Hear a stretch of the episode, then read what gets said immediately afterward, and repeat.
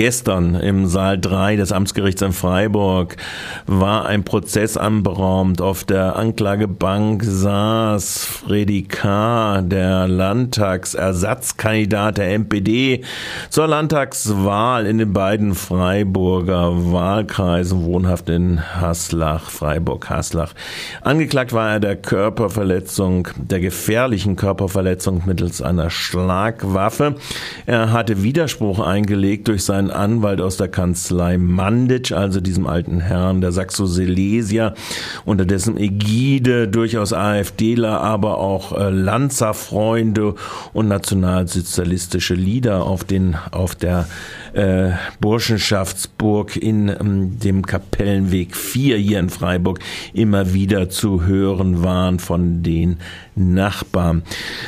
Er hatte dann aus der Kanzlei einen anderen Anwalt mitgebracht und wollte partout die gefährliche Körperverletzung bestreiten. Sieben, acht Zeugen waren von der Staatsanwaltschaft aufgeboten worden. Das Ergebnis steht auch fest. Wer will, kann auf unserer Webseite nochmal den Prozessverlauf nachlesen. Der NPD-Landtagsersatzkandidat Freddy K. aus Haslach ist trotz äh, der Einlassung seiner Lebensgefährtin äh, verurteilt worden zu acht Monaten auf drei Jahre Bewährung und einer Bewährungsauflage der Zahlung von Ratenzahlung von 600 Euro äh, an die Arbeiterwohlfahrt.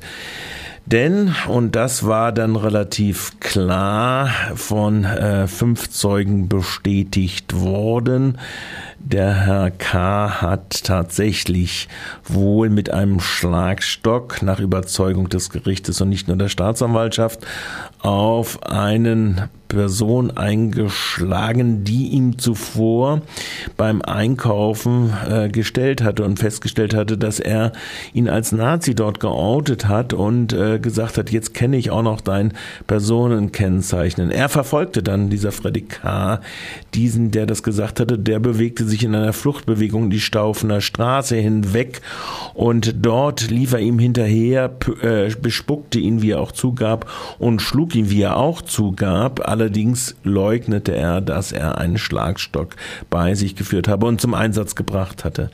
Es gibt ein ärztliches Gutachten, das eine Gallia-artiges Hämatom am Hinterkopf des Geschädigten festgestellt hat.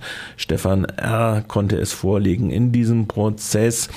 Der Anwalt ignorierte fünf gleichgelagerte Zeugenaussagen, die einen Schlagstock bemerkt hatten, ihn beschrieben hatten, nur weil Freddy K., äh, bei Freddy K. dieser Schlagsturz später von der Polizei, die diesmal relativ schnell eingegriffen hatte, fünf bis zehn Minuten ist die Rede durch die Zeugenaussagen und auch bei Freddy K.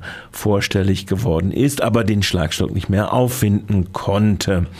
Freddy K. wohnt, wie gesagt, weit weg von diesem Tatort in der Straufener Straße. Das, der Pkw seiner Lebensgefährtin drehte dann auch um den Block herum, um den Anti gegen den NPD-Aktivisten aufgetretenen Person äh, zu finden und Freddy K. dann wieder einzusammeln. Das ist aber äh, zwar gelungen, aber auch gelungen ist es, dass dieser von fünf Zeugen gesehene Schlagstock eben, wie gesagt, nicht aufgefunden werden konnte.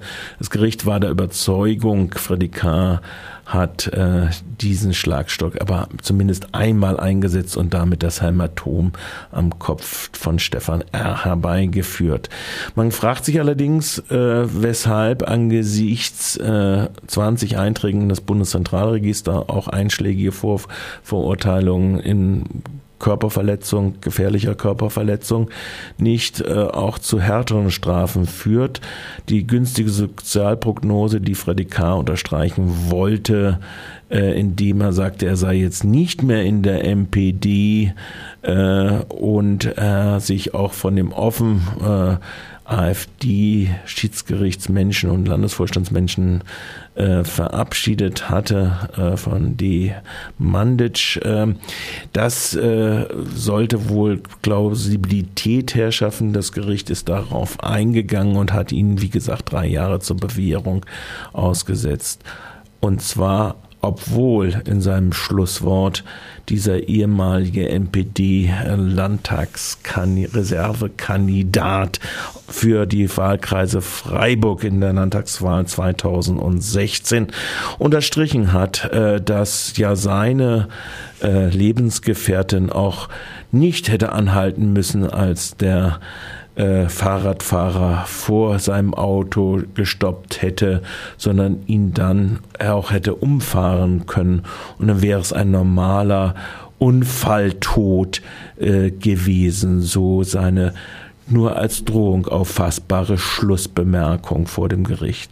Dass das in der liberalen Freiburger Justiz nicht strafschärfend wirkt, muss man zur Kenntnis nehmen.